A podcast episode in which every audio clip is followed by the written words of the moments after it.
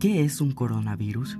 Los coronavirus son una extensa familia de virus que pueden causar enfermedades tanto en animales como en humanos.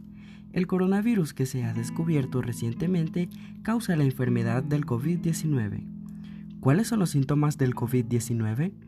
Los síntomas más comunes son fiebre, tos seca y cansancio.